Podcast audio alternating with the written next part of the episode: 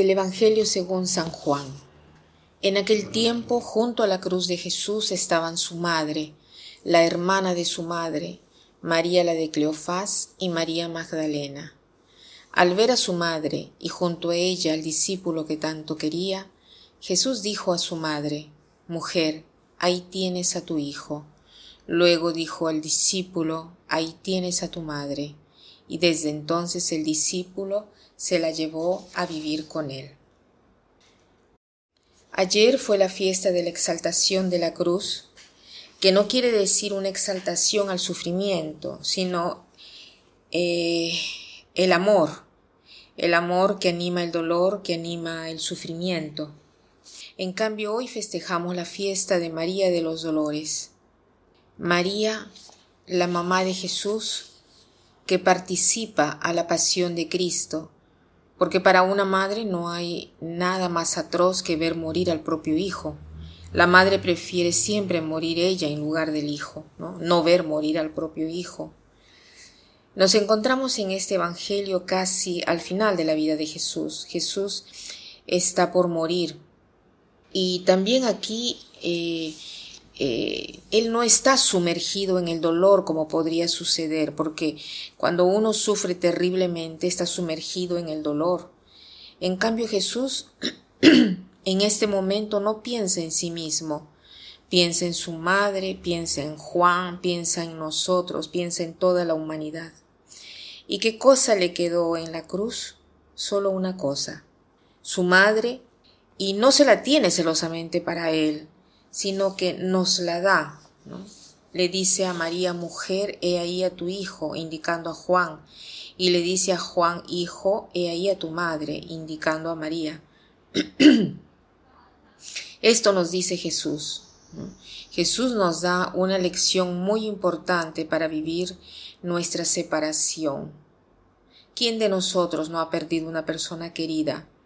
Y Jesús nos da una lección, nos enseña a cómo superar el luto, cómo trabajar el luto. Ahora se habla mucho de esto. Hay un libro que se llama eh, Vivere il luto significa amare, ¿no? Vivir el luto significa amar. Eh, es un libro de Anselm Grung, un monje benedictino que vive en Alemania especializado en estos temas que se refieren al mundo psíquico, interior, eh, cosas de nuestra alma, y explica cómo el trabajar, cómo elaborar este luto, ¿no? Y, y Jesús al respecto nos da una indicación precisa. Nos dice que María se debe ocupar de Juan y Juan se debe ocupar de María, o sea, María cuidando a Juan, estando con Juan, viendo eh, en Juan a su hijo, puede, en un cierto sentido, vivir una relación más profunda con Jesús que ya no está bajo sus ojos, ¿no?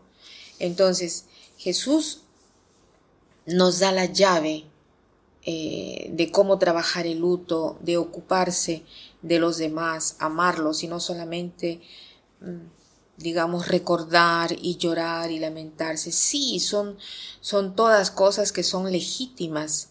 Podemos recordar a nuestros difuntos, podemos llorarlos, pero, pero no se puede hacer solo esto. No nos puede detener este dolor, tenemos que seguir hacia adelante, debemos caminar porque en el mundo todavía hay mucho que hacer y nuestro dolor no puede secuestrar toda nuestra atención. Pero nuestro dolor debe plasmar nuestro empeño en el mundo y definir una misión diversa en nuestra vida, de ahora en adelante y también en el mundo. Y para terminar, quiero citar una frase de San Agustín que dice así, No se pierden jamás los que amamos, porque podemos amarlos en aquel que no se puede perder. No se pierden jamás los que amamos, porque podemos amarlos en aquel que no se puede perder. Que pasen un buen día.